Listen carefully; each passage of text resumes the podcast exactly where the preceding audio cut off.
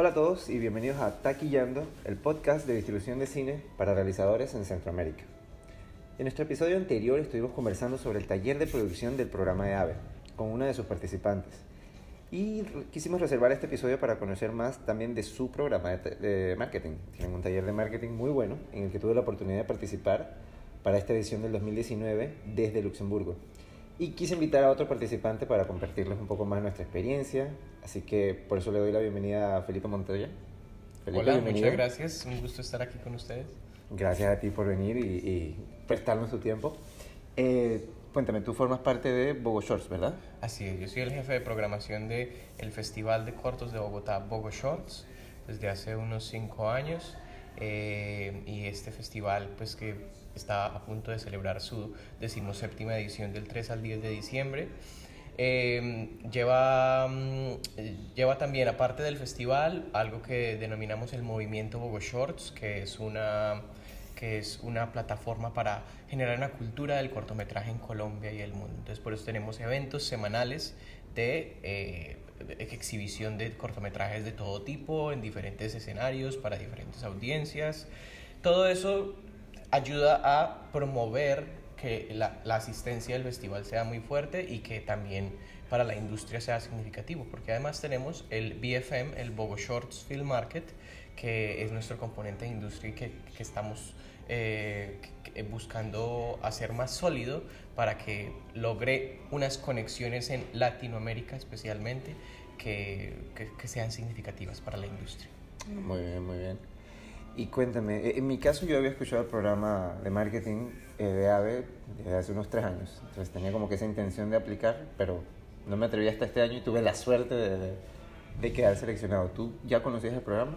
Pues tengo que decir que absolutamente no tenía ni idea de que EAVE existía. Oh, wow. Hasta el verano que en agosto estuve haciendo un taller con otra institución eh, inglesa que se llama Independent Cinema Office. Eh, es un taller llamado Developing Your Film Festival y eh, esto era en Polonia. Y pues era en el marco de un festival, que es el New Horizons Film Festival, y había flyers de EAVE por allí. Cuando veo yo Marketing Workshop, yo, pues mira qué interesante. Igual aplico. Igual aplico, igual aplico. Y a, a, a, la semana apliqué antes de que se cerrara y tuve la oportunidad de, de venir. Y es que es tan claro ese flyer que está, es tan claro y atractivo que es como no me lo podía perder. Claro, dices, no, no, no, tengo que uh -huh. estar. Y si eso me pasó a mí, solo que yo sí lo tenía un poco guardado hasta que me sentí como más seguro para, para hacerlo. Y hablando un poquito del proceso de selección, pues eh, tienen una convocatoria, eh, tienes que enviar los, la documentación que, que ponen en, la página web. La página web es www.eave.org, así que todos los interesados ya saben que se pueden meter a, a, a buscar allí. Y en líneas generales, a mí me pareció una experiencia súper enriquecedora de, y, y de manera integral. O sea, desde que me mandaron el, el, correo de que habían aceptado la, la, aplicación, la primera cosa que a mí me pasó fue que mucha gente me decía, bueno, ¿para dónde vas? Y yo, ah, voy a Luxemburgo. ¿Dónde queda Luxemburgo? Entonces ya desde ese momento empiezas como que tú sabes para dónde vas, sabes qué vas a hacer, te vas, prepar o sea, te vas preparando, vas pasando por ese proceso uy, o sea, esto es una cosa un poco competitiva, bueno, bueno, bastante competitiva. Así que quieres ir como que dando la talla. No sé a ti si te pareció que era como que, ah, ok, si ya sé para dónde voy, sé a lo que voy. O si tuviste un proceso más de, ok, esto queda similar, ¿qué voy a hacer acá? Yo cuando vi el programa eh, de lo que tenían planeado, los temas que tenían, me parecieron todos muy atractivos para... Lo que yo hago no es directamente el marketing, es la programación, la selección de contenidos del festival, pero yo lo, yo lo quería hacer en términos de cómo ese, ese conocimiento de lo que viene después de la selección eh, me podía ayudar a diseñar la selección de manera que los que luego se encargaban del marketing, de las comunicaciones, tuvieran herramientas para promo promocionar nuestro, nuestra programación de una mejor manera. Entonces, yo tenía muy claro lo que venía a, a, reco a, a recoger, pero luego cuando vi el resto de compañeros, los, los ponentes, los sentía muy centrados en, especialmente en el largometraje y, y en las ventas y, y la distribución y el marketing. Entonces pensé como, uff, ¿será que van a hablar suficiente de algo que pueda pero sí, Utilizar. to- totalmente, totalmente. Eh, todos los temas son aplicables a, a, a la promoción de todo tipo de contenidos audiovisuales. Claro que sí, claro que sí. Y bueno, el taller dura cinco días, Ujú. cinco días bien intensos. Hoy, el- hoy fue el- ayer fue el último día, así que hoy es ya eh, la salida de todos. Y ves las caras exhaustos pero contentos, ¿no? Sí. Así que eh, fue muy buena esa parte. En cuanto a los, a, los participantes, es, hablábamos ayer de que fue bueno que fuera balanceado tanto desde los ponentes como desde los participantes. O sea, porque encontraba gente de diferentes nacionalidades, mayormente europeas, eh, de diferentes eh, ah, ¿cómo te digo? campos del mundo, digamos, industria del, de- del cine, o sea, programadores de festivales, distribuidores, agentes de venta, gente de marketing. eh, sí, o sea, encuentras de todo. Me parecía que había un buen balance en, en esa parte, ¿cómo lo viste tú? Totalmente, es, es una, u- u- más que, o sea, además de un balance es la diversidad, que, que se encuentran muchos tipos de perfiles, se encuentran diferentes contextos de económicos y sociales y, y- y culturales en cada uno de los países de los que provenían estas personas que enriquecían las discusiones, porque la- las discusiones al final terminaban siendo sobre cuál es nuestra audiencia ideal. Ah, pero es que esta audiencia en mi país le gusta una cosa y en mi país le gusta otra Exacto, cosa. O se comunican de una manera y nosotros nos comunicamos acá de otra manera. o sea, Entonces esa diversidad enriquecía mucho la- las discusiones y, y también creo que en ocasiones eh, retaba a los mismos ponentes y conferencistas a o adecuarse y adecuar su discurso a, a esa diversidad. Claro, porque algo importante que me, que me parece que distingue este taller de, de muchos otros a los que he ido, tanto de marketing o de producción, es que los talleristas participan en la parte práctica. O sea, no es solamente venir a recibir los contenidos de ellos su experiencia. lo- o sea, tenemos una sesión teórica, pero luego hay una sesión práctica donde te ponen tareas o te ponen retos en grupo y ellos ya los han hecho. Entonces comparan lo que tú haces con lo que ellos hacen, se sorprenden. te- o sea, es, es interesante cuando o hasta coinciden en las mismas cosas o cada uno saca una idea tan competitiva que, ¿sabes? que lo ves en el mercado y dices, wow. Exacto, es, eh, fue muy estimulante saber que ellos ya habían hecho los mismos ejercicios y que la comparación no, no la presentaban desde una posición de poder, sino algo muy horizontal eh, en el que todos nos enriquecíamos. Claro, claro que sí. Y cuéntame algo, ¿cuál fue tu sesión o tu dinámica favorita de todo el taller? Mi sesión, mi dinámica favorita. Eh, la verdad es que fue con Sally, Sally Hudson, Ya. Que, que es especialista en grassroots marketing, Ujú. eh, porque diseñar ese, ese, eh, el why statement de lo que hablamos, el de por qué estamos haciendo algo, es algo que Bogo Shorts tiene muy claro, pero que a veces no nos detenemos a, a realmente hacer que la audiencia lo conozca.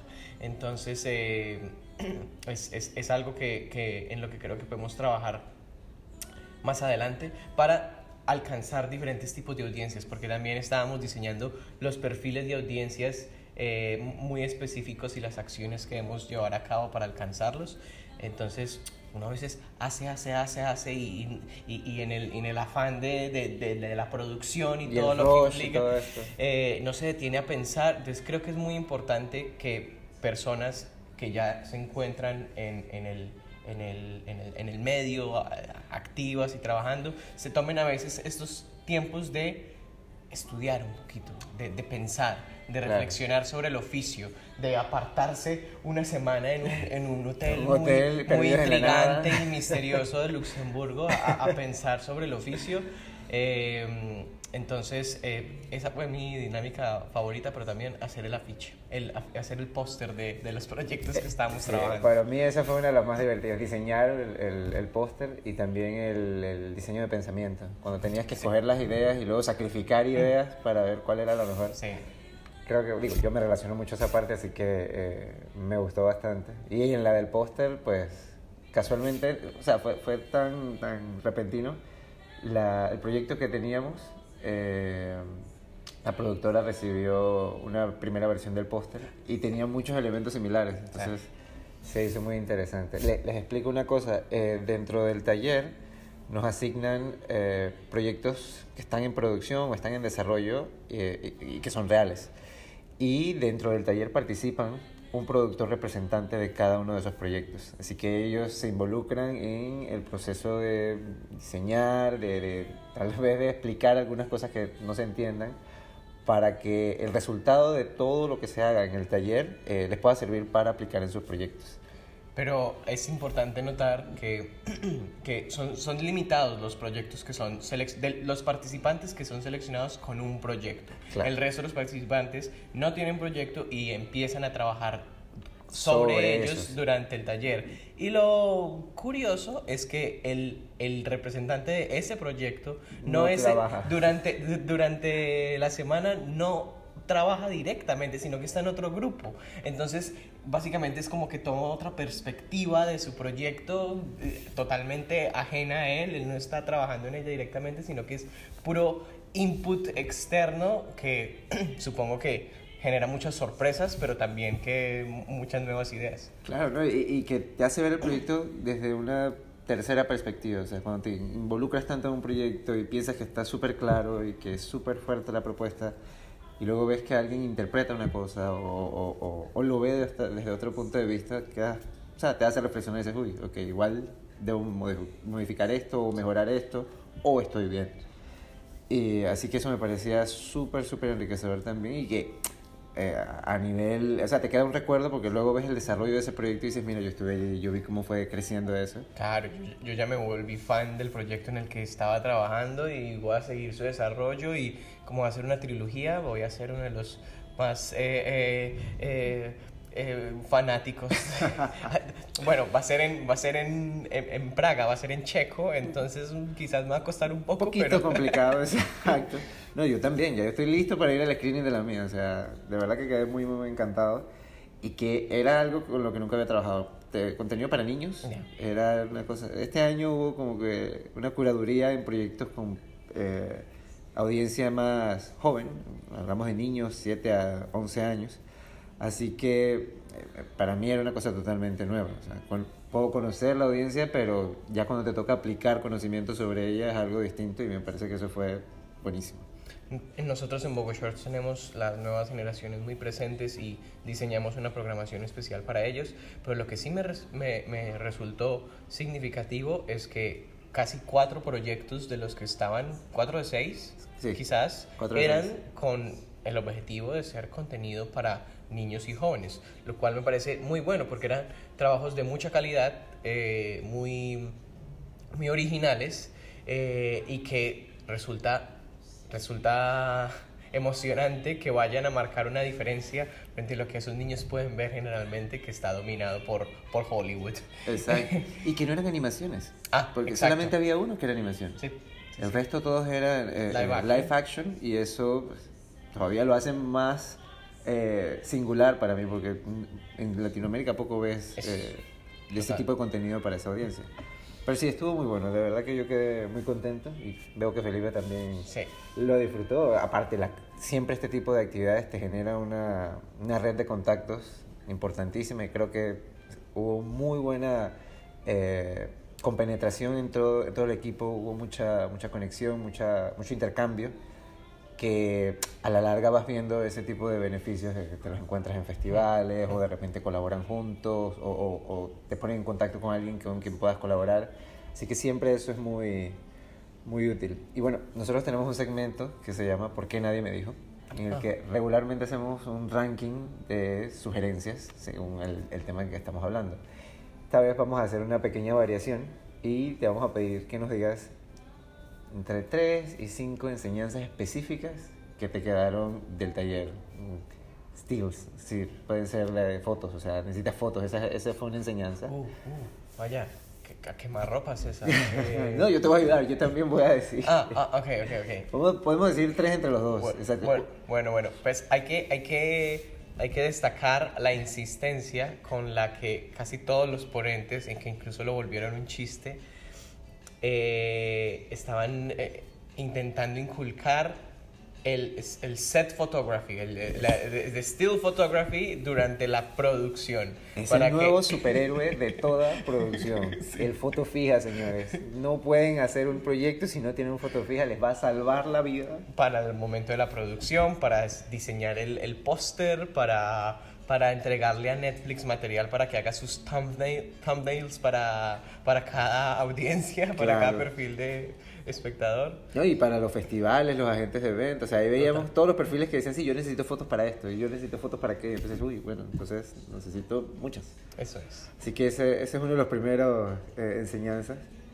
Yo creo que una muy importante era el pensar en el porqué, eso que hablábamos hace un Sí. rato.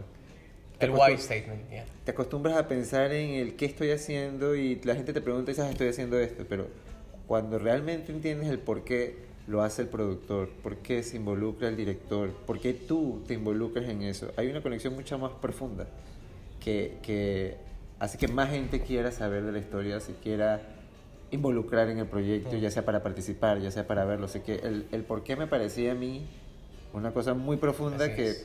A veces lo haces, a veces no, pero no, no te detienes a pensarlo. Entonces, ver cómo aquí te tomabas el tiempo y veías el, el resultado era Sí. como, wow, Esto- ya, totalmente de acuerdo. Y creo que tengo el tercero, venga. que hay que hacerle, hay que hacerle honor a Sara Calderón, eh, compatriota mía. eh, Y que es estuvo una- en el programa. ya, ya. Exacto, que es una de las líderes de estudios de, de, de AVE, eh, que eh, nos, nos enseñó el, acerca del brainstorming, porque el brainstorming nunca había funcionado.